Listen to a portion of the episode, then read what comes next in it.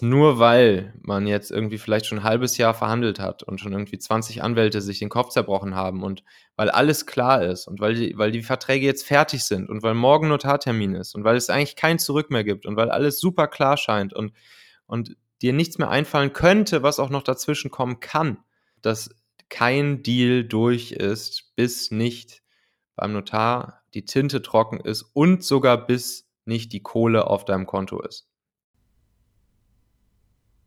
Ja, Learnings, das ist das, worum es sich diese Woche besonders dreht, denn ich habe den Michael Asshauer zu Gast. Michael ist Mitgründer von Familonet und hat sein Startup vor ein paar Jahren an Daimler verkauft, arbeitet jetzt an seinem nächsten spannenden Projekt und hat auf seinem Gründerweg auf jeden Fall einiges an Learnings und Erfahrungen mitgenommen, die er auch super gerne weitergibt. Michael und ich, wir haben vor ein paar Wochen witzigerweise schon mal kurz geschrieben und sind dann gleichzeitig in Startup Camp von Lex Rocket und Haufe gelandet und haben uns dann da auch persönlich kennengelernt und konnten uns da mal austauschen. Michael ist so das beste Beispiel, dass es wahrscheinlich keinen Job gibt, ähm, wo man so viel lernt wie als Gründer und in der Selbstständigkeit. Man nimmt so viel für sich mit und auch von der Persönlichkeitsentwicklung her, ähm, glaube ich, bildet man sich kaum irgendwo anders so viel selbst auch weiter. Dementsprechend äh, super spannend für mich mit ihm zu sprechen und auch für euch jetzt einen Podcast aufnehmen zu dürfen.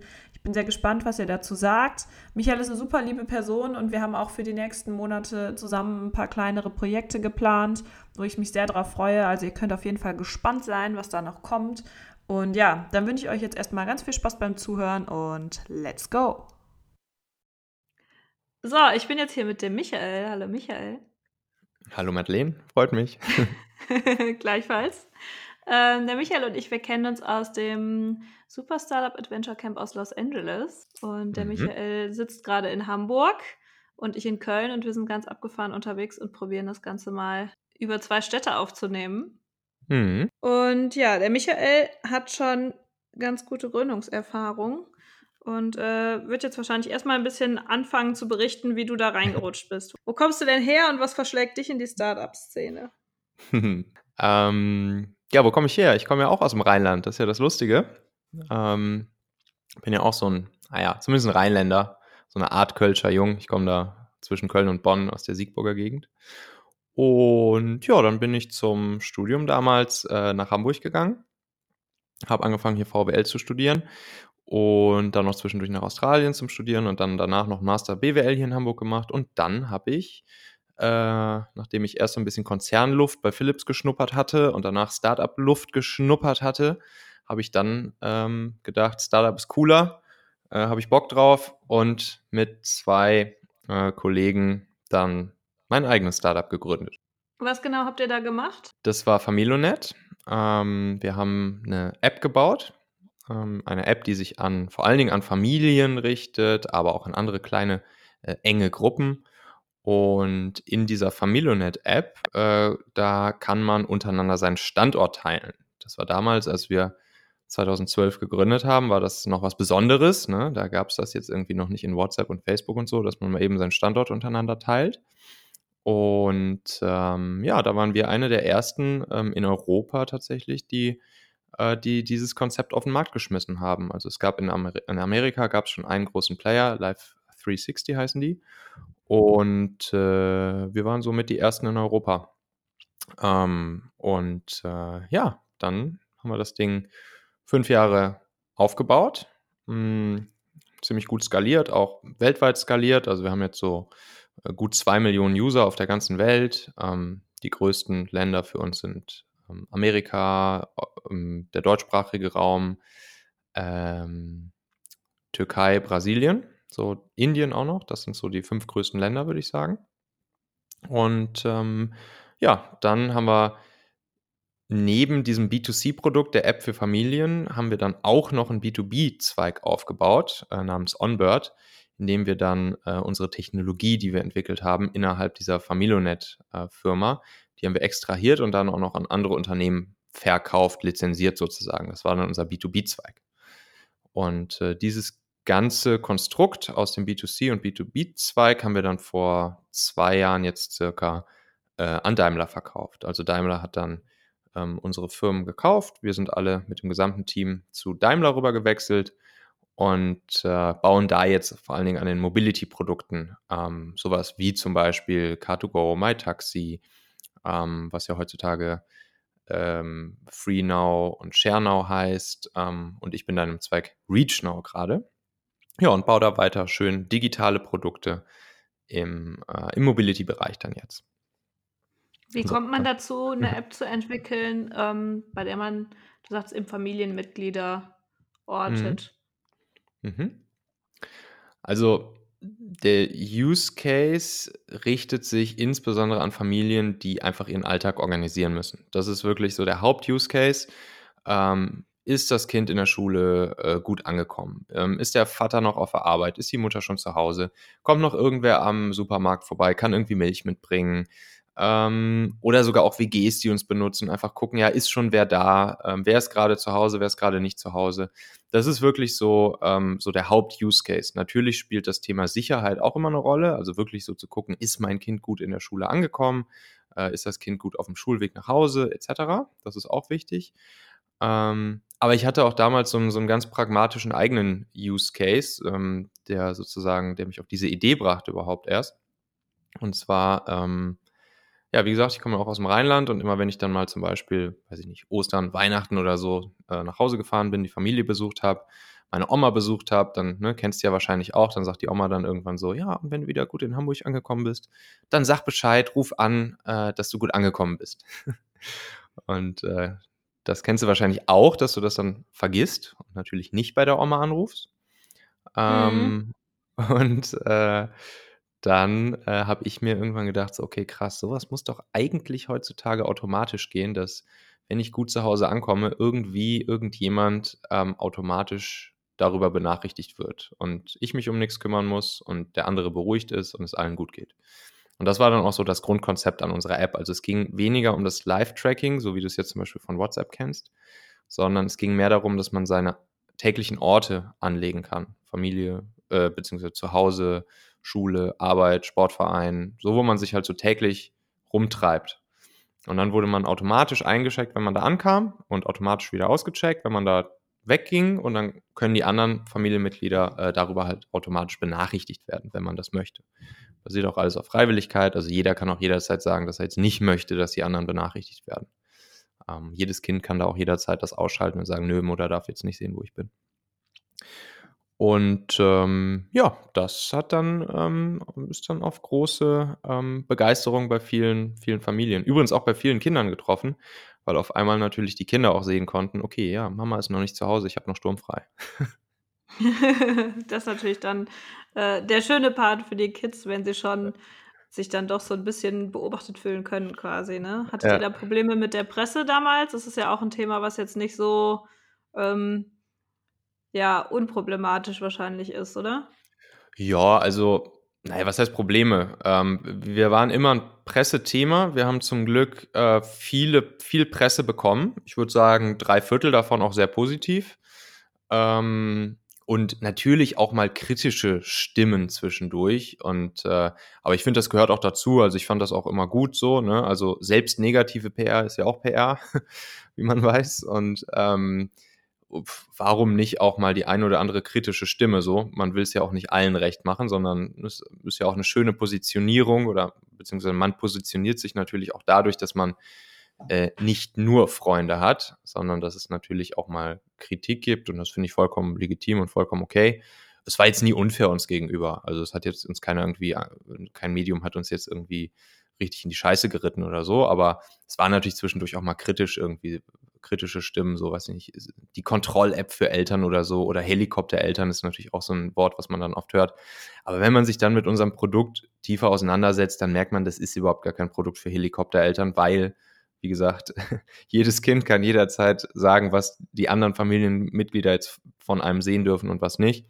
Und dann könnte man genauso sagen, dass es auch eine, eine App für Helikopterkinder ist, könnte man auch sagen. Du hast jetzt eben gesagt, ihr habt das 2012 ähm, begonnen als Projekt. Mhm. Mhm. Ähm, wir sind ja seit 2018 auch im Bereich Datenschutz, hatte ich zumindest das Gefühl, dass durch die DSGVO mhm. die Menschen so ein bisschen sensibler darauf reagieren. Meinst mhm. du, wenn ihr jetzt ein bisschen später dran gewesen wärt, jetzt mal abgesehen von davon, dass jetzt andere Apps auch schon diese Funktion nutzen, mhm. ähm, Hättet ihr da genauso einen Erfolg mit gehabt oder vielleicht sogar noch größeren? Hm, ich glaube tendenziell noch größeren. Wir mussten natürlich so 'n Konzept erst mal, ja, in die Gesellschaft bringen, ne? Ähm, heutzutage ist das für alle super normal, zwischendurch mal seinen Standort zu teilen. So, das machen wir entweder aktiv, wenn wir auf WhatsApp mal irgendwem für 'ne halbe Stunde oder so unseren Standort freigeben, oder wir machen das bei jedem Facebook-Post, bei jedem Instagram-Post, äh, fast schon automatisch mit. Und das war halt damals noch nicht so. Da war das noch viel, viel krasser. Da war das Einzige, wofür man seinen Standort benutzt hat auf dem Handy, war die Navigations-App. Ähm, und einmal bei Google Maps gucken, wo man gerade ist und was jetzt irgendwie in der Nähe ist und wie der Weg zum, was weiß ich, zu dem Restaurant, wo man hin will, äh, wie geht. Das ist das einzige, das war der einzige Use Case. Aber dann sozusagen zu sagen, ey, ich kann jetzt meinen Standort freigeben und andere können sehen, wo ich bin, das war für, das war für die Leute was ganz Neues, das kannten die Leute nicht. Und äh, deshalb ähm, ja, mussten wir dann natürlich erstmal ein kleines bisschen hm, das Ganze sozialisieren. Ähm, und klar, das Datenschutzthema hat immer eine Rolle gespielt bei uns. Ähm, wir konnten zum Glück dadurch, dass wir ähm, ja, dass wir gänzlich ähm, eine komplett deutsche Firma waren mit ähm, allen Servern in Deutschland, äh, immer dem deutschen Datenschutzrecht genügen, äh, konnten wir das natürlich auch spielen. Das, das, war eine, das war ein wertvolles Asset für uns. Das haben wir auch, wenn du jetzt mal auf unsere Webseite gehen würdest, familo.net, siehst du das auch. Also die App gibt es immer noch übrigens. Äh, heißt jetzt Familo App. Ähm, und äh, da, da spielen wir natürlich auch damit und da kommunizieren wir das auch, ähm, dass und die Daten bei uns sicher sind. Wir haben natürlich auch niemals irgendwie Nutzerdaten verkauft oder weitergegeben oder noch nicht mal Werbung haben wir irgendwie unseren Nutzern geschickt, sondern die Daten sind halt bei uns wirklich sicher, liegen sicher auf dem deutschen Server. Wir machen da keinen Scheiß mit. Ähm, und das haben wir unseren Nutzern immer versprochen und äh, da haben wir uns auch dran gehalten und deshalb ja, nutzen uns auch viele Leute. Was ist jetzt das Besondere gewesen an eurer Technik? Inzwischen zum Beispiel WhatsApp benutzt ähm, ja auch die Standorte und Google ja auch. Mhm. Ähm, was war so der größte Unterschied zwischen eurer Technik?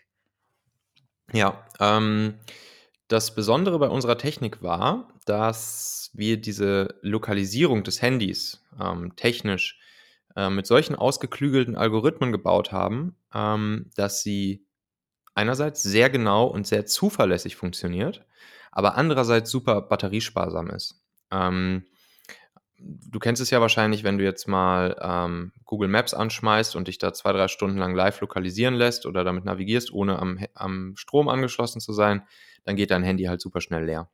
Und ähm, wir haben damals eine Technologie entwickelt, Algorithmen gebaut, die ähm, super präzise, super zuverlässig dich lokalisieren, aber ohne deinen Akku ähm, so krass zu ähm, belasten.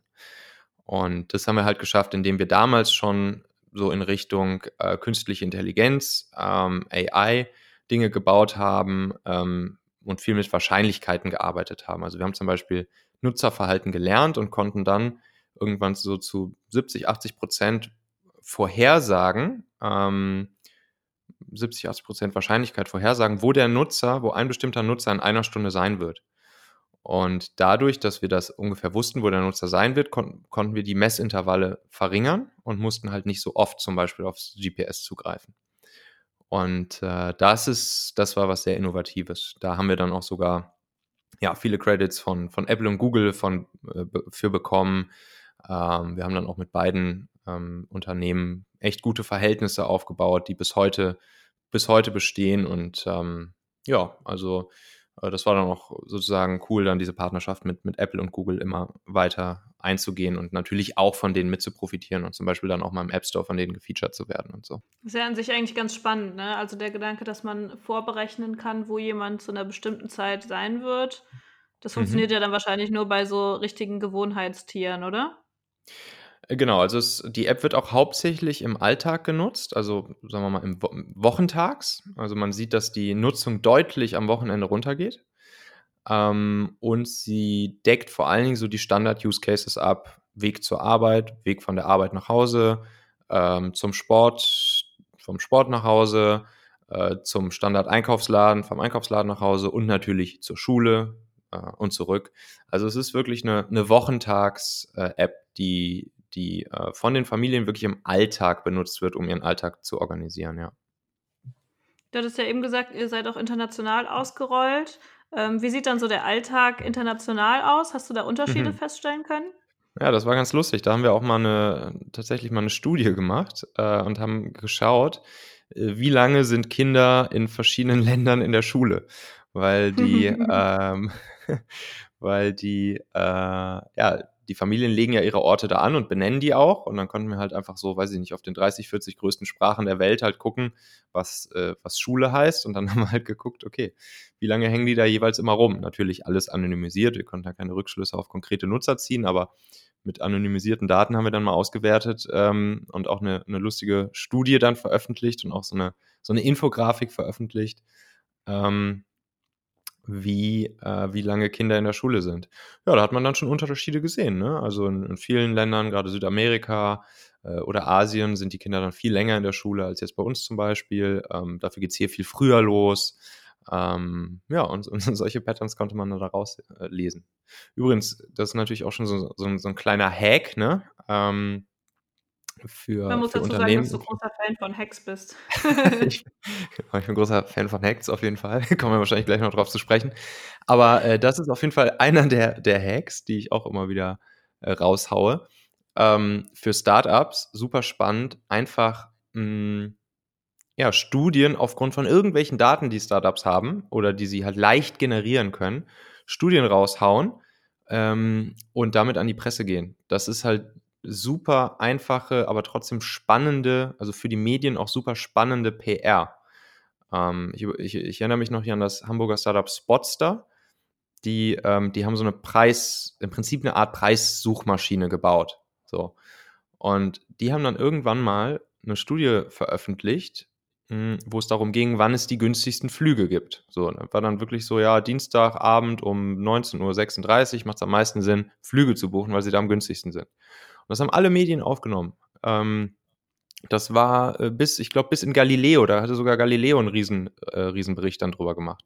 Und dann, klar, wurde der Name Spotstar da die ganze Zeit gespielt, die Gründerin Freier ist da aufgetreten und so weiter und so fort. Und äh, das ist halt super, super, eine super gute Möglichkeit, schöne PR für dein Startup zu kriegen. Ja, absolut. Das ist eigentlich ein guter Tipp. Ich muss mal überlegen, was ich da so an Daten generieren werde. Ja, genau. Oder du kannst auch, du kann, müssen ja nicht Daten sein, die, ähm, die, die du schon hast, sondern können ja auch welche sein, die du, die einfach irgendwie was in deinem Kontext ähm, sich rumkräuchen und fleuchen und die, die du noch generieren kannst. Also ich habe jetzt zum Beispiel für, für meine Talente-Plattform, habe ich jetzt gerade eben ähm, mit, äh, mit Softgarden zusammen ähm, eine Studie gemacht, wo wir Bewerber gefragt haben, was so die größten Fails im, ähm, im Bewerbungsprozess sind. Da hat Softgarden einfach die, die Daten erhoben, ähm, weil die haben natürlich Zugriff auf viele, viele, viele, viele Bewerber und Bewerbungsprozesse bei ganz unterschiedlichen Unternehmen.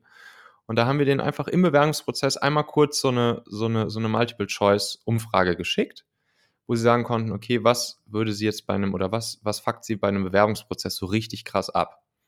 Und äh, die Daten haben wir jetzt generiert und jetzt können wir daraus halt gemeinsam eine schöne Studie machen, äh, die wir dann populär wissenschaftlich sozusagen einmal kurz aufbereiten und als PR-Story rausgeben können. Davon profitiert dann eben Softgarden und meine Talente-Plattform. Das ist echt eine gute Möglichkeit. Ähm, mhm. Nochmal zurück zum internationalen Verhalten, auch weil du sagtest gerade Hacks. Wie habt ihr das denn geschafft, als kleines deutsches Startup-Team dann so viele Nutzer auch international zu generieren?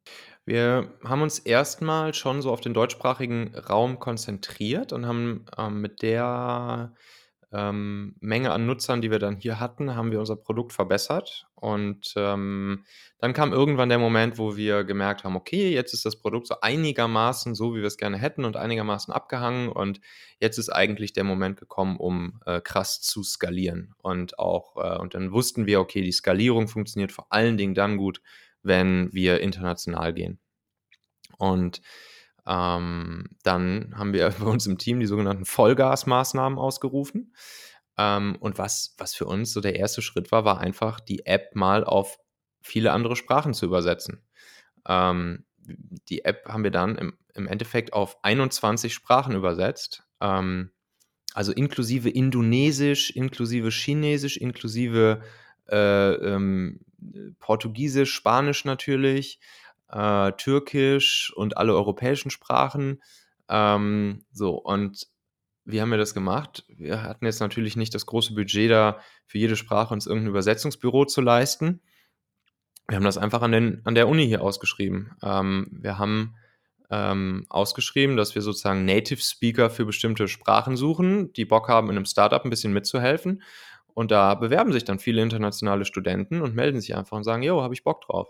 Wir haben sogar eine gefunden, die, die, hat, die, hat uns auf, die hat unsere App auf Indonesisch übersetzt und die hatte vorher tatsächlich WhatsApp, die WhatsApp-App auf Indonesisch schon übersetzt für WhatsApp. das war cool. ganz lustig. Und ähm, ja, und so konnten wir dann schön günstig äh, mit, mit ein paar Native-Studenten von der Uni, die einfach auch Spaß an der Sache hatten, ähm, konnten wir unsere App übersetzen. So, das war dann Schritt eins. Erstmal die Apps überhaupt international machen, verfügbar machen und die Sprache anpassen.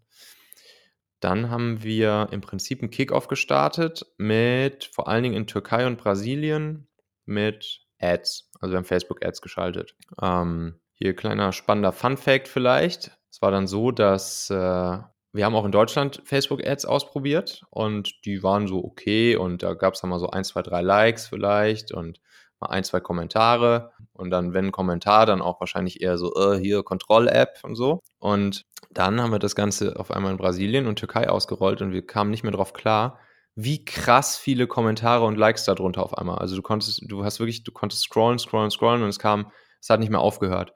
Und die an, an Kommentaren und an Likes. Und die Leute haben dann, das kennst du ja wahrscheinlich, haben dann alle sozusagen irgendwelche Freunde mit ihrem Namen darunter vertagt. Ne? Was du jetzt auch bei Insta oft siehst. Mhm. Und, äh, und äh, das war halt bei dem deutschen Markt gar nicht der Fall. Und bei dem, bei dem brasilianischen und türkischen Markt ist es dann dadurch unglaublich viral gegangen. Also die haben halt alle irgendwelche Leute drunter vertagt und alles geliked wie blöde und kommentiert und positive Kommentare ohne Ende wie blöde drunter gehauen. Ja, und dadurch gingen dann halt diese Ads viral. Also da war dann auch das Learning, dass man sozusagen auch was so Ads angeht, vom, von unserem Markt hier überhaupt nicht auf ausländische Märkte schließen darf und umgekehrt. Und das war dann für uns der Kickoff in diesen beiden Ländern. Ähm, Meinst du, das also ist so was typisch so, Deutsches? Ja, wahrscheinlich schon, ne? Ähm, also, ich weiß jetzt nicht, wie es jetzt wäre, wenn man es irgendwo in Nordeuropa gemacht hätte. Da wäre es wahrscheinlich ähnlich. Ähm, aber ich tippe mal, wenn man es jetzt in Südeuropa gemacht hätte, dann wäre es wahrscheinlich eher so ähnlich wie jetzt Türkei, Brasilien. Hm. Ähm, ja, ist halt so ein bisschen wahrscheinlich der Unterschied zwischen den, den Nordländern und den Südländern, ne? die ja, einen halt etwas emotional euphorischer und die anderen halt etwas zurückhaltender. Sehr reserviert. Was, wenn genau. es um den Datenschutz geht. mhm. Obwohl wir jetzt gerade in Deutschland eigentlich so ein bisschen ähm, Vorreiter sind, auch im Bereich Datenschutz gucken sich ja viele auch von der DSGVO ab. Ähm, ich würde mal Aha. behaupten, da ist Deutschland auch so ein bisschen treibende Kraft hinter gewesen. Und in den nächsten Jahren kommen ja jetzt auch einige Ableger unserer DSGVO, weil das ja immer Ach größeres Gottchen, Thema wird überall? Daten. Ähm, ich meine auch in Brasilien, ähm, Kalifornien hat das auch relativ weit weitgehend übernommen, wenn ich das richtig einschätze. Ähm, und auch mhm. noch ein paar andere Länder. Also es wird eigentlich ganz spannend, ähm, okay. was das angeht. Das heißt, dann kannst du ab jetzt. Ja. Jetzt versucht halt alle so ein bisschen beizudrehen, ähm, was mhm. den Datenhandel durch die großen Konzerne wie Google, Facebook etc. angeht, so ein bisschen mhm. Handlungsbedarf nachzusetzen. Okay. Ja, krass. Kalifornien ist natürlich krass, wenn Silicon Valley auch davon betroffen ist. Mhm. Ähm, Sind wir mal gespannt, dann, was dabei rauskommt. Ja, dann freut sich Tel Aviv, weil dann alle nach Israel abwandern. Silicon Valley 2. Wie kommt es dann, dass, ähm, wenn wir gerade beim Silicon Valley sind, wie kommt man dann dazu, dass ein Unternehmen wie Daimler bei einem anklopft und sagt, hey, mega, was ihr Jungs da macht, ähm, wir würden da gerne mitmischen? Ähm, ja, wir waren halt immer eine Techie-Bude. Ne? Also wir waren nie irgendwie eine, eine, eine, eine ja, Marketing- und, äh, und Sales-getriebene Firma, sondern wir waren immer eine Technologiefirma. Unsere Mitarbeiter waren zu 90 Prozent Engineers, Software-Developer, Techies, Nerds etc.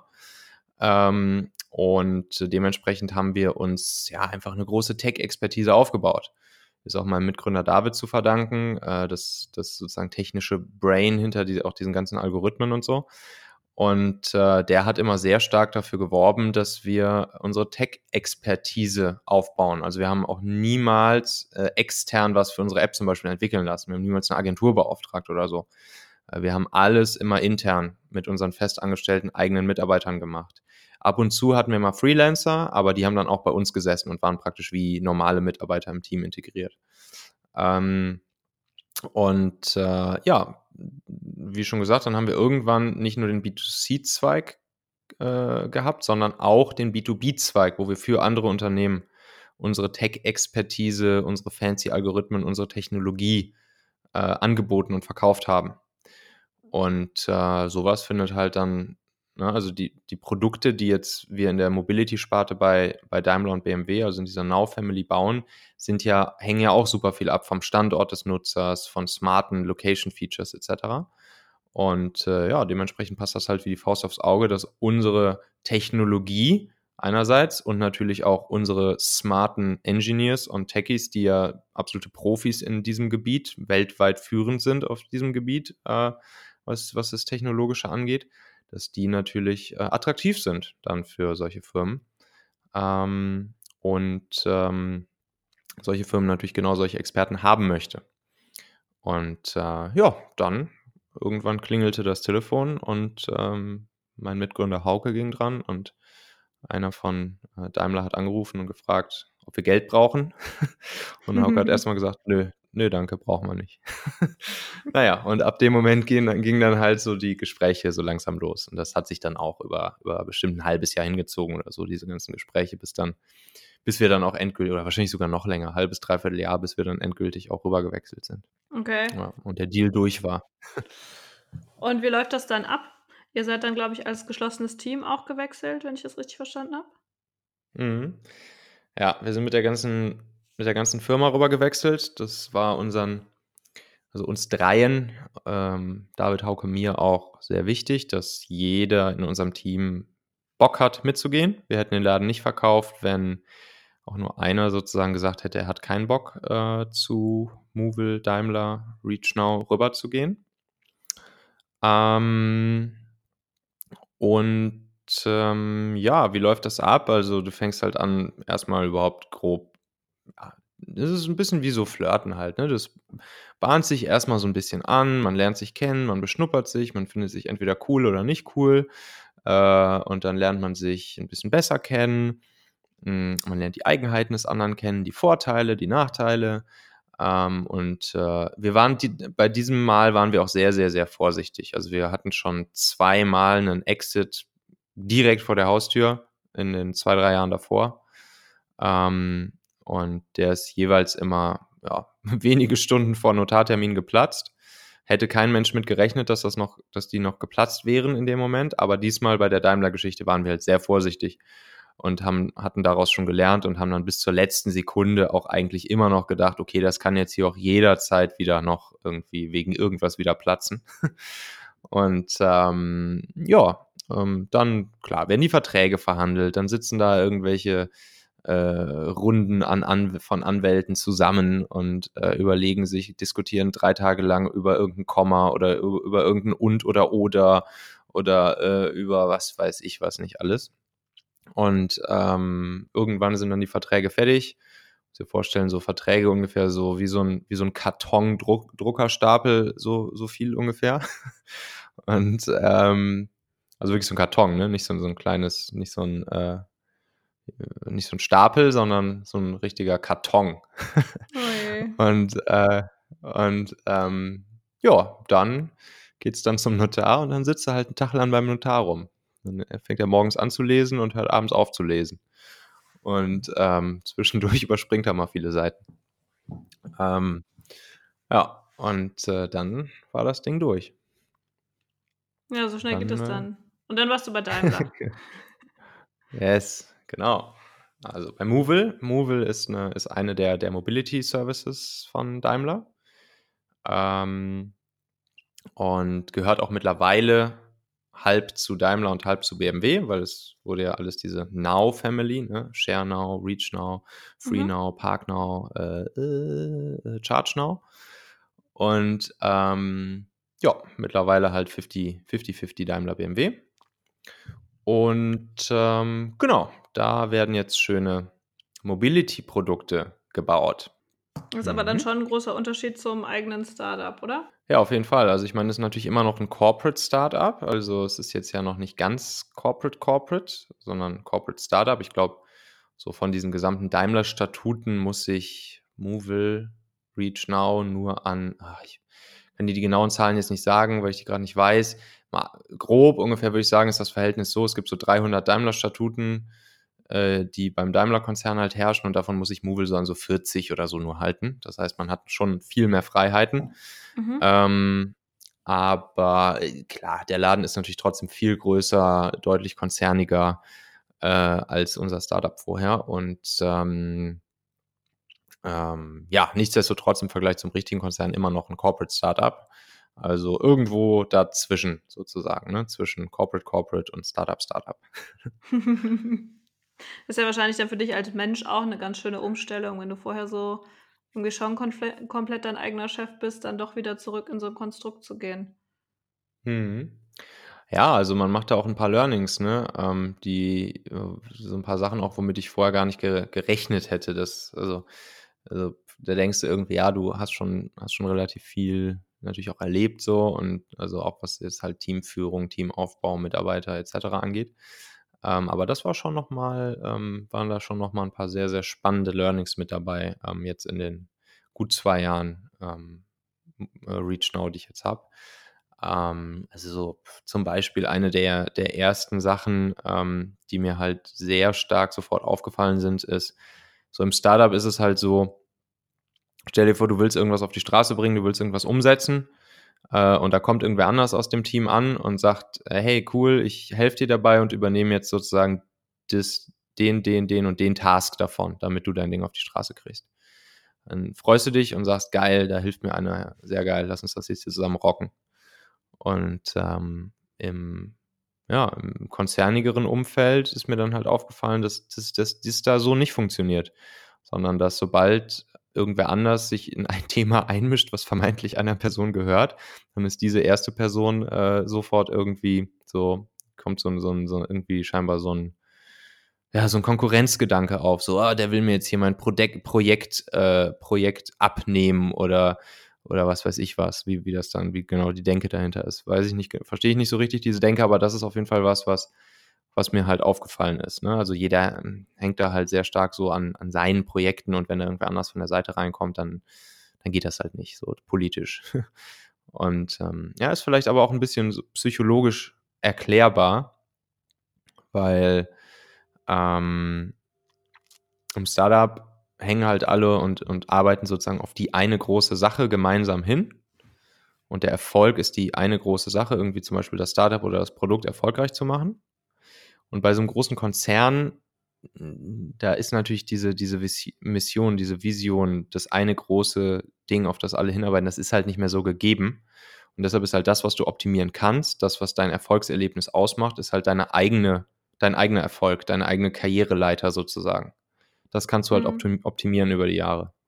Und deshalb, ähm, ja, werden da die Leute dann, glaube ich, schnell ein bisschen allergisch, wenn, wenn da versucht einer sozusagen mh, Dinge, die eigentlich auf deine Karriereleiter, auf deinen Erfolg einzahlen würden, dir sozusagen abzunehmen oder eben in der Interpretation dann wegzunehmen. Ja, das Problem, was du äh, schilderst, kenne ich tatsächlich auch ganz gut, weil das natürlich in Großkanzleien ein ganz gängiges Phänomen ist. Ähm, mhm. Das ist mir auch auf dem Anwaltszukunftskongress nochmal bewusst geworden, weil ich da nochmal mhm. so richtig in Kontakt kam mit Leuten, die in der Branche tätig sind. Ähm, die haben mhm. zum Beispiel ein riesiges Problem, was dieses Knowledge Sharen angeht, ja, dass ja, niemand genau. so wirklich Wissen miteinander teilen will, ähm, was natürlich ein riesiger Nachteil für die Firma ist, aber so von der mhm. Personalstruktur ähm, einfach nicht gemacht wird, weil jeder Angst hat, sich gegenseitig was wegzunehmen. Ähm, ja, das ist echt krass. Und diese Denke, wie wir das bei Startups haben, das Wissen teilen, dazu führt, dass alle davon profitieren, da mhm. gar nicht vorhanden ist. Also es hat mich auch ein bisschen ja, geschockt. Ich hatte ja. das gar nicht so auf dem Schirm, aber scheint da wohl auch ein Riesending zu sein. Ist wahrscheinlich dann ja. da in der Branche nochmal besonders spezifisch. Ja.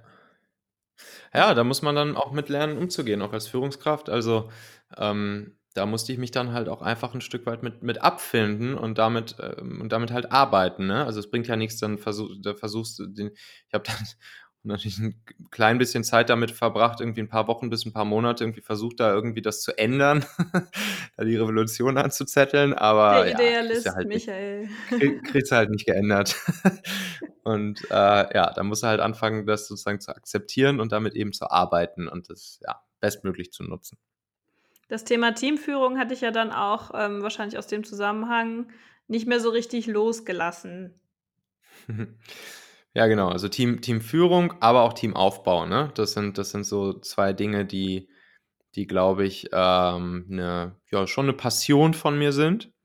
mh, Die ich ja auch die letzten sieben, acht Jahre, wo ich halt meine Firmen aufgebaut habe, ähm, viel gemacht habe. Also aus der eigenen Erfahrung, aber auch aus der eigenen Not heraus weiß ich ja, wie, wie hart es ist, ähm, gute Leute überhaupt erstmal für sich zu finden, für seine Firma, für sein Startup zu finden, dann sie zu begeistern und sie auch zu gewinnen, weil gute Leute sind ja nicht arbeitslos. Das heißt, auch als Startup, wenn du, wenn du gute Leute haben willst, dann ähm, ja, musst du sie halt begeistern und gewinnen. Und du musst sie dazu bringen, dass sie ihren aktuellen Job kündigen. Und das ist natürlich immer nicht ganz leicht. Ähm, und wenn sie dann mal bei dir sind, wenn du es dann mal geschafft hast, dass geile Leute zu dir kommen, dann musst du natürlich auch dafür sorgen, dass du sie gut führst, dass du sie motivierst, dass du, dass du das Beste aus ihnen rausholst, dass sie Spaß an der Sache haben, dass sie Bock haben und dass du sie damit dann natürlich auch lange bei dir bindest äh, und du sie nicht wieder an den nächsten Headhunter verlierst oder an die Konkurrenz. Weil, ähm, ja, wir wissen alle, ne? Hashtag Fachkräftemangel, War for Talent, so äh, gute Leute kriegen ungefähr zehn Messages pro Tag von irgendwelchen Headhuntern auf Xing und LinkedIn. Und ähm, ja, dementsprechend große Herausforderung, die Leute auch bei dir zu halten. Ähm, ja, und da sprichst du ja schon an, dass ich da, da habe ich die Talente-Plattform gegründet, die sich eben genau ähm, um diese Themen dreht und anderen Unternehmern, Gründern, Führungskräften, Leadern äh, dabei hilft, äh, das hinzukriegen. Die guten Leute finden, führen, binden. Ich habe mir da einfach selbst über die Jahre viele Hacks angeeignet. Ne? Da sind wir wieder bei den Hacks. Ähm, um Ich denke bei dem Wort inzwischen automatisch an dich. ja, das ist gut. Das ist gut. Da habe ich ja schon eine Marke draus gemacht. ja, das ist viel wert. Ja, und ähm, man kann das mit vielen einfachen kleinen Kniffen, Tricks, Hacks selbst in die Hand nehmen und es kostet nichts. Und äh, das will ich halt anderen Unternehmern, Gründern weitergeben, wie sie dafür sorgen können, dass sie die geilen Leute für sich begeistern, dass sie die Leute gut führen, motivieren und lange bei sich binden. Du hast ja im Rahmen dessen dann auch einen eigenen Podcast jetzt gelauncht, schon was länger her, ne? ich Mhm. glaube von Anfang des Jahres. Ist das richtig? Ja, so grob, genau. Anfang 2019 ging es dann ging's so langsam ab. Ähm, ja, auch der Talente-Podcast, ne? Also meine, meine Plattform, die gibt es unter talente.co und ähm, da findet man auch den Podcast oder du gibst einfach Talente ein bei, ähm, bei Spotify, bei Apple Podcasts oder bei welchem Podcast-Player du auch immer so rumhängst. Und ähm, ja, es dreht sich die ganze Zeit um diese Themen. Geile, kleine, einfach anzuwendende, sofort implementierbare, kostenlose Hacks, ähm, die, äh, die sofort dafür sorgen, dass du die besten Leute äh, für dich gewinnst, sie gut führst und lange bei dir bindest. Da kann man super viel machen. Ich habe da halt, also ich habe ja jetzt auch mein mein E-Book rausgebracht, 222 Talente-Hacks für Leader. Gibt es auch auf talente.co. Und da habe ich tatsächlich über die letzten Jahre original 222 und mehr, ehrlich gesagt, sind auch mehr Hacks in diesem Buch drin. Es, es klingt nur schön, 222. und ähm, und äh, da habe ich ja während meiner ganzen Reisen zum Beispiel auch ins, ins Silicon Valley oder in die New Yorker Startup-Szene oder in die Tel Aviver Startup-Szene oder natürlich auch in der kompletten deutschen Startup-Szene mich mit vielen anderen Leadern und Unternehmern auch unterhalten, was die halt so für Hacks haben, ähm, um die besten Leute zu finden, führen und zu binden. Und die habe ich da alle gesammelt und aufgeschrieben. Das heißt, es gibt da so 220, so 222 plus so kleine, geile, direkt umsetzbare Hacks. Ähm, und ich, ja, ich würde mich, glaube ich, nicht zu weit aus dem Fenster lehnen, wenn ich sagen würde, dass wenn jedes Unternehmen auch nur ein Drittel davon anwenden würde, dass sie sofort 30 Prozent weniger Kosten für alles rund um Mitarbeiter finden, für ein Binden haben. Okay. Aber da muss ich noch ein paar Daten für generieren, aber ich wette, es fällt mindestens so aus. Dann werde ich das E-Book mal lesen und dir dann mal ein Feedback geben. Machen wir auf jeden Fall. Ich bin super gespannt. Das Ding soll ja auch weiter wachsen äh, und ist ja nie fertig. Hm, aber guck auf jeden Fall mal rein und gib mir gerne mal Feedback, ja. Ein bisschen bei Raketenstart hacken. auf, jeden, auf, auf jeden Fall, ey. Auf jeden Fall. Wird ja jetzt auch Unter anderem, ein Thema. Ja, ja, ganz klar, ganz klar. Gar keine Frage. Ähm, du hattest ja erzählt, dass jetzt natürlich der Podcast nicht das einzige Produkt ähm, bei deiner Plattform bleiben soll. Mhm. Ja, ähm, genau. Also was ich ja gerade mache, ich äh, baue ja gerade eine Reichweite und ein, äh, ein Trust in dieser Zielgruppe der Führungskräfte, Unternehmer, Gründer, Leader und auch HR-Entscheider auf. So ähm, Leute, die meinen Podcast hören, Leute, die äh, sich für mein Hacks-Letter eintragen, wo ich einmal die Woche drei geile Hacks äh, versende. ähm, Leute, die mein E-Book runterladen. Ähm, Leute, die auf meinem, auf dem Online-Magazin auf talente.co sich die Artikel äh, durchlesen und so weiter und so fort. Und ähm, mein Ziel ist es eigentlich, ähm, ein Crowd-Recruiting aufzubauen.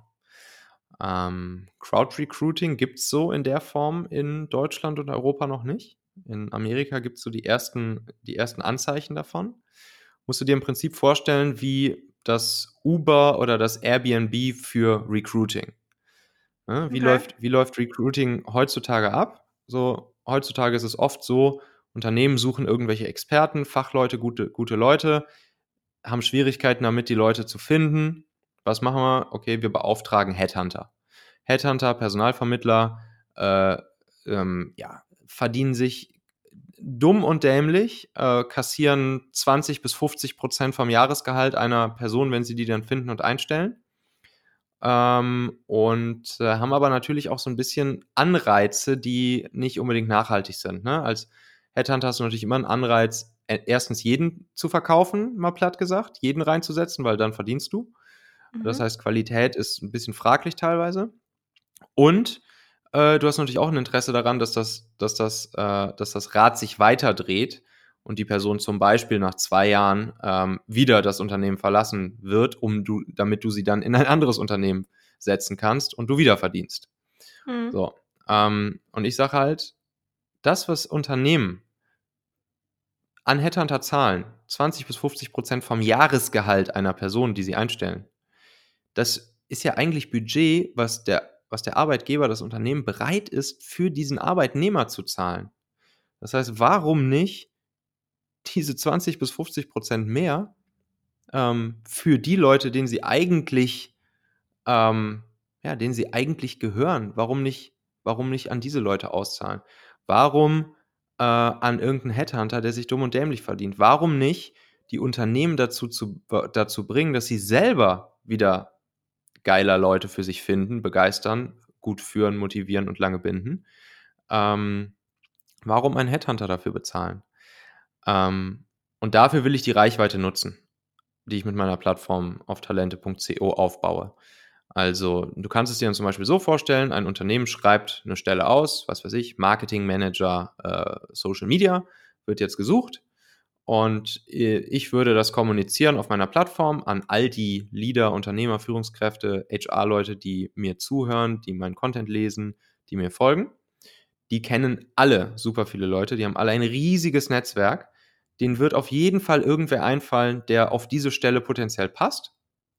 Und jetzt stell dir vor, in dem Moment, wenn sie jemanden empfehlen und der wird eingestellt, dann verdienen sogar diese Leute die den empfohlen haben, also meine Leser, Follower, Hörer, verdienen dann zum Beispiel nochmal 3000 Euro. So, das kommt dann das Unternehmen viel günstiger als ein Headhunter für zum Beispiel 30.000 Euro zu beauftragen. Und das Ganze läuft über Empfehlungen, sprich Empfehlungen sind eh mehr wert als, ähm, als, äh, ja, als irgendeine, als, eine, als ein Headhunter, der jemanden findet. Und ähm, am Ende ist es ein Win-Win-Win für alle. Quasi Unternehmen hat seine Mitarbeiter. Jobfluencing, ja, vielleicht so ein bisschen in die Richtung. Ne? Crowd Recruiting habe ich es mal genannt. mhm. äh, aber ja, Jobfluencing ist auch ein schönes Wort. Und schon profitieren alle davon. Und das ist halt das Schöne an der Sache. Da habe ich noch ein anderes Wort von dir im Camp gelernt, was mir Nämlich? im Zusammenhang mit dir hängen geblieben ist. Disrupten. Ah, richtig. Ja, genau. Also, wenn man sich mal überlegt, was hat, was hat Uber gemacht? Uber hat den Taximarkt disrupted. Ich meine, wir haben es jetzt gesehen, in LA fährt praktisch kein einziges Taxi mehr rum. Nur noch Ubers. Was hat Airbnb gemacht? Airbnb disrupted den Hotelmarkt, indem sie halt sagen, warum brauchen wir Hotels? Es kann doch eigentlich jeder mal auch sein Zimmer und sein Bett anbieten. Ähm, ja, was macht die Talente-Plattform? Sie disruptet halt diesen massiven Markt des Headhuntings und äh, der Personalvermittlung. Das heißt, der nächste Schritt ist jetzt, ähm, weiterhin Trust aufzubauen. Wir hatten ja auch den Workshop gemacht, in dem wir das nochmal ähm, hervorgehoben hatten. Ich meine, das wäre mit Anna gewesen, oder? Ja. Performance Marketing. Ähm, genau, also ähm, genau, also damit mein Konzept da aufgeht und damit das funktioniert, muss ich natürlich erstmal hm, dieser Zielgruppe, die ich da anspreche, Führungskräfte, Leader, Unternehmer, Gründer, HR-Entscheider, denen etwas Wertvolles geben. So, und das, das will ich ja auch, das mache ich auch gerne. Das ist ja auch meine, mein innerer Antrieb, mein, meine intrinsische Motivation. Ich will ja diesen Leuten äh, dabei helfen, wieder besser in dem ganzen Talentmanagement-Thema zu werden. Und dementsprechend ist es mir wichtig, dass ich wertvollen, guten Content an die, an diese Leute, äh, ja, für diese Leute produziere und an sie rausgebe über die verschiedenen Kanäle, wie zum Beispiel den Talente-Podcast, das Online-Magazin etc. Und äh, dann, wenn genügend Reichweite, genügend Reach und auch vor allen Dingen genügend Vertrauen und Trust da ist, dann äh, wird eben diese Monetarisierung eingeschaltet, die, ähm, die dann über das Crowd Recruiting läuft. Und dann haben die Leute natürlich auch ähm, ja, ein größeres Interesse daran, ihr Netzwerk zu aktivieren, wenn sie, wenn sie zum Beispiel eine Stelle sehen, auf, für die jemand gut passen würde, der sie kennt. Ja, aber klar, Reichweite und Trust aufbauen ist super wichtig als Schritt 1. Das heißt, wenn ich dann ähm, in meinem Netzwerk Leute habe, ähm, mhm. Bin ich dann vorher auf deiner Plattform und muss dann die Stellenanzeige erstmal selber sehen, schätze ich? Naja, also die werde ich natürlich auch rauspushen. Ne? Also ähm, je nachdem, auf welchem Kanal du so, wir, wir miteinander interagieren. Äh, wenn du meinen Podcast hörst, äh, wirst du es vielleicht darin hören. Wenn du mir auf LinkedIn, wenn wir auf LinkedIn äh, befreundet sind, dann äh, wirst du es halt da sehen. Wenn du mal in meinem Online-Magazin vorbeischaust, wirst du es da sehen. Äh, oder in meinem Insta-Channel oder äh, im Newsletter oder sonst irgendwo. Also klar, irgendwie müssen wir schon mal miteinander interagiert haben. Jetzt kann man natürlich auch sagen, okay, man haut es dann auch über zum Beispiel Social Werbung raus oder so, über Ads, Facebook, Insta, Google Ads oder so.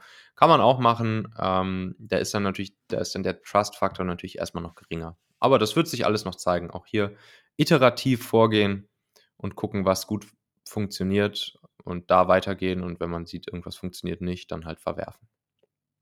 Ja.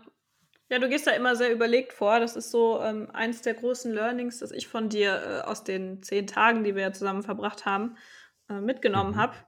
Ähm, man ja. sitzt ja dann doch relativ eng zusammen und dadurch, dass wir auch alle auf mhm. verschiedenen Stadien waren. Ich hatte jetzt ähm, auch die Annette zum Beispiel im Podcast, die auch schon super viel erlebt hat mit Lähnchen Lebkuchen. Mhm. Ähm, ja. Dass man dann doch merkt, okay, man entwickelt sich durch die Gründung eines Startups doch auch in einem relativ kurzen Zeitraum sehr stark weiter. Und mhm. ähm, ich glaube, das ist auch so eine der Besonderheiten, wenn man dann tatsächlich den Schritt wagt und sich selbstständig macht. Man lernt wahrscheinlich so schnell und so viel wie kaum irgendwo anders. Würdest du sagen, das äh, kannst du auch bestätigen? Ja, das kann ich auf jeden Fall bestätigen. Also ähm, ja, äh, auch damals, als wir die, als wir die Firma gegründet haben, dann unser Startup Familionet aus der, im Prinzip ja aus der Uni heraus, während des Studiums, und noch komplett grün hinter den Ohren. Ähm, da war mir sowas wie, wie Teamführung und Teammotivation und so, auch Sales, sowas wie Verkaufen und, und Verkaufsskills und so, was man unbedingt braucht. Ähm, das war mir alles super, super fremd. Ich bin halt tendenziell so vom Naturell her auch ein eher schüchterner Mensch und, ähm, und ähm, manchmal auch etwas wortkarg, so mal so, mal so. Manchmal kann ich auch richtig aufdrehen, aber manchmal auch wortkarg. Und das ist halt, ähm, das, äh, da lernt man natürlich schon super viel und, und entwickelt auch seine, äh, seine Persönlichkeit äh, massiv, massiv, massiv weiter. Also nicht nur, was man jetzt an handwerklichen Skills lernt, sondern auch, was man an softeren Skills lernt und auch an Persönlichkeitsweiterentwicklung erfährt. Da gibt es wahrscheinlich keine krassere Schule als äh, die eigene Gründung. Ja, da hast du schon recht. Ja, ich versuche das im Podcast immer so ein bisschen mitzugeben. Ich hatte, glaube ich, tatsächlich noch niemanden da, der gesagt hat, oh Gott, Leute, gründet auf keinen Fall. Sondern alle waren mhm. immer, ähm, auch wenn es jetzt, wie zum Beispiel bei Annette, nicht immer rund lief, ähm, trotzdem mhm. sehr begeistert von dem Schritt, den sie gemacht haben und ähm, würden ja, auch jedem anderen klar. raten, da keine große Angst ähm, oder keine zumindest unbegründete, starke Angst vom Prinzip her zu haben. Man muss halt Bock auf das Game haben, ne? Ähm, es ist halt ein Spiel und ähm, das ist auch tatsächlich das, was ich auch einigen Mitarbeitern von uns auch ab und zu mal so ein bisschen mitgegeben habe. Ähm, ich weiß, meine, meine Mitgründer, zumindest der eine, sah das immer ein bisschen anders, ähm, hatte auch seine, seine Berechtigung, seine Gründe, warum er das anders sah, aber ähm, ne, auch als Mitarbeiter in einem Startup lernst du natürlich schon super viel und äh, und es wird auch oftmals natürlich, es ist natürlich manchmal auch einfach ein bisschen härter, ne, als, äh, als in einem, in einem Großkonzern. Der Ami würde sagen, work hard, play hard. Also es gibt geile Zeiten, die Achterbahnfahrt, die, die macht manchmal richtig Spaß, aber manchmal ist die Achterbahnfahrt auch natürlich äh, etwas härter und äh, ruppiger. Und, ähm, und Mitarbeitern, die dann da manchmal auch bei uns früher vielleicht so ein bisschen an ihre Grenzen gestoßen sind, denen habe ich auch dann öfters einfach mal gesagt, ey, komm, so siehst doch teilweise einfach hier ein bisschen als ein Spiel an. So, es ist einfach ein, es ist ein Game. So, da müssen wir jetzt uns ein bisschen durchkämpfen und, ähm, und am Ende, aber ich meine, ja, was soll passieren? Entweder es funktioniert und wir gewinnen oder es funktioniert halt nicht, aber dann können wir zumindest sagen, wir, wir haben irgendwie alles gegeben und versucht, das Spiel zu gewinnen. Aber manchmal hilft es, das Ganze äh, einfach als, eine, als eine Art Spiel zu sehen. Also es ist ja auch so, was soll denn passieren? Äh, wir leben irgendwie höchstwahrscheinlich nur einmal und, und können irgendwie unsere 40, 50 äh, besten Jahre dafür nutzen, das ein oder andere Spiel durchzuspielen. Und ähm, ja, im schlimmsten Fall kann uns ja auch nichts passieren. Wir, keiner wird sterben, äh, keiner wird am Hungertuch nagen. Also, pff, so, das ist halt ein Game. So. Aber da muss man halt Bock drauf haben. Ne? Man muss Bock auf dieses Game haben, man muss Bock haben auf dieses Spiel, man muss auch Dinge vielleicht manchmal, selbst wenn sie erstmal schlimm und hart klingen, so im, im Startup-Business-Alltag vielleicht dann manchmal auch gar nicht so, so eng sehen. Jetzt äh, spreche ich ja besonders gerne als Juristin über das Jura-Game. mhm. ähm, da steht man ja als Gründer dann ja auch manchmal äh, eher auf der Verliererseite, zumindest phasenweise. Ähm, mhm. Was hast denn du da so für Learnings mitgenommen in Bezug auf juristische Probleme, in die Startups oft mal reinrennen, gerade in Bezug zum Beispiel auch auf Verträge mit Investoren etc.? Ja, also ich glaube, so das, das größte Learning, was, was ich vorhin schon mal angedeutet hatte, war, dass, dass wir mehrfach ähm, knallhart vor Augen geführt bekommen haben, dass äh, dass nur weil man jetzt irgendwie vielleicht schon ein halbes Jahr verhandelt hat und schon irgendwie 20 Anwälte sich den Kopf zerbrochen haben und weil alles klar ist und weil die, weil die Verträge jetzt fertig sind und weil morgen Notartermin ist und weil es eigentlich kein Zurück mehr gibt und weil alles super klar scheint und, und dir nichts mehr einfallen könnte, was auch noch dazwischen kommen kann, ähm, dass kein Deal durch ist, bis nicht beim Notar die Tinte trocken ist und sogar bis nicht die Kohle auf deinem Konto ist. Ähm, ja, wir hatten das halt zwei, dreimal, ähm, jeweils immer ein Exit. Ähm, eins war ein amerikanisches Unternehmen, die wollten uns nach, nach San Francisco holen. Ähm, die hatten schon, die hatten alles für uns fertig gemacht. Die hatten unsere Visa fertig, die haben Visa für unsere Freundin besorgt, die haben uns da Wohnungen vor Ort besorgt. Die Verträge waren ausverhandelt, alles war klar. Ähm, ja, und dann ein paar Tage vorher Absage vom Notartermin. Und dann das andere Mal war sogar noch krasser äh, deutsches Medienunternehmen, äh, die uns kaufen wollten. Ähm, Im Prinzip ähnliches Pattern, halbes Jahr verhandelt. Wir hatten haben schon so Riesenpläne geschmiedet. Wir haben unser Team schon aufgestockt. Ähm, wir äh, haben, es war super cool mit, mit, mit dem Vorstand von dem Laden und dem CEO. Wir haben uns alle super verstanden und wir haben richtig große Pläne geschmiedet ähm, und äh, waren uns sicher, dass es über die Bühne gehen wird. Und dann auch einen Tag vor dem Notartermin gab es einen, einen, Angriff auf die Aktie des Unternehmens von irgendwelchen Hedge, Hedgefonds. Und dann hat der Aufsichtsrat alle MA-Aktivitäten gestoppt und dann war auch unser Notartermin wieder abgesagt. naja, und äh, genau, und ähm, ja, dementsprechend kein Deal ist durch, wenn nicht die Tinte trocken ist. Ich habe sogar schon von, ich habe sogar schon von, von Startups, das ist uns jetzt zum Glück nicht passiert, ich habe sogar schon von Startups gehört, wo selbst das, wo selbst der Notartermin schon durch war und das alles beglaubigt, äh, hier, wie nennt sich das? Ist das beglaubigt, amtlich beglaubigt? Nee, notariell beglaubigt, beurkundet, so, genau, be beurkundet. Alles fertig äh, und selbst das ist dann im Nachhinein noch geplatzt. also, ähm, da gibt es halt die wildesten Dinger. Bis das, bis das Geld nicht auf deinem Konto ist, ist kein Deal durch. Keiner. Das war so das, äh, das, größte, das größte Learning für mich. Oh nein, ja, man hofft ja dann auch darauf, beziehungsweise man verlässt sich ja auch einfach drauf als Startup, dass das dann, ja, klar. Ähm, zumindest wenn das schriftlich ist, das ist ja dann doch irgendwie immer, zumindest bei den ja. äh, Deutschen, wo man dann doch äh, geneigt ist, alles schriftlich zu fixieren, ähm, der mhm. Rettungsanker, mhm. auf den man eigentlich hofft. Auf jeden Fall, ja. True. Ja, und ansonsten, äh, was haben wir noch? Ja, wichtig also vielleicht noch ein, einen, kleinen, einen kleinen Insight, äh, den wir auch hart lernen mussten. Hm, wir haben eine Finanzierungsrunde gemacht. Das war unsere erste oder zweite. Ich glaube, die zweite war es. Und da haben wir einen VC mit reingeholt, einen Venture Capitalist, einen Investor, der, ähm, der hat äh, ja sehr eigene Vorstellungen von unserem Produkt gehabt. Aber natürlich, wir waren natürlich angewiesen auf die Kohle und, ähm, und ähm, ja, mussten ihn halt sozusagen mit reinholen. War auch generell eigentlich ein gutes Verhältnis, was wir mit dem hatten und war auch irgendwie ein cooler Typ so, aber ähm, er hat dann halt da, er wollte uns dann halt erklären, uns Gründern, wie wir unsere App besser machen sollen und hat sich dann halt Features für unsere App überlegt.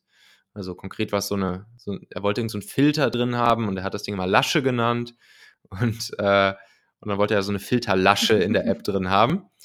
Ja, und dann haben wir uns, blöd wie wir waren, in unseren Vertrag reinverhandeln lassen, dass, dass ein Meilenstein einer Auszahlung, also der, also dass die nächste Tranche des Investments, äh, abhängt von dem Meilenstein, dass diese Lasche da eingebaut wird.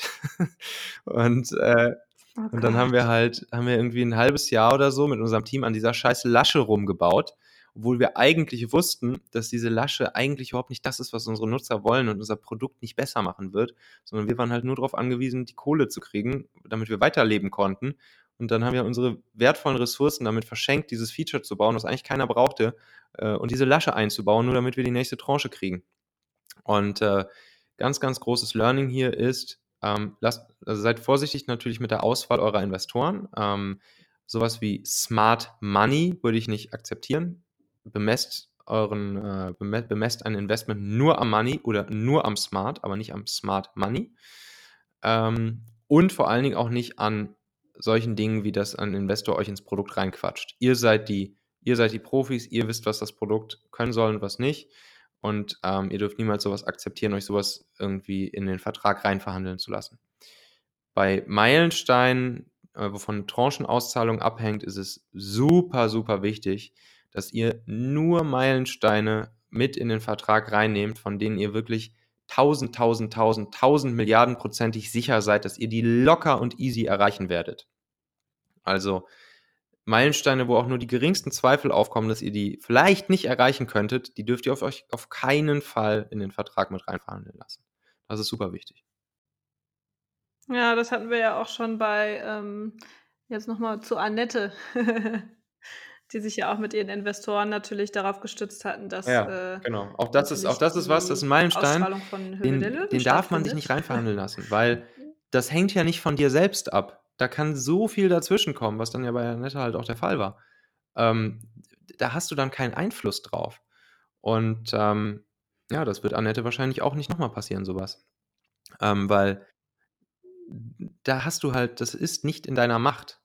Und selbst nee, wenn es komplett 100% in deiner Macht ist, was im, im Meilenstein drin steht, dann musst du immer noch sicher sein, dass du das auch zu dem Datum des Meilensteins 1000 Milliarden prozentig sicher schaffen wirst.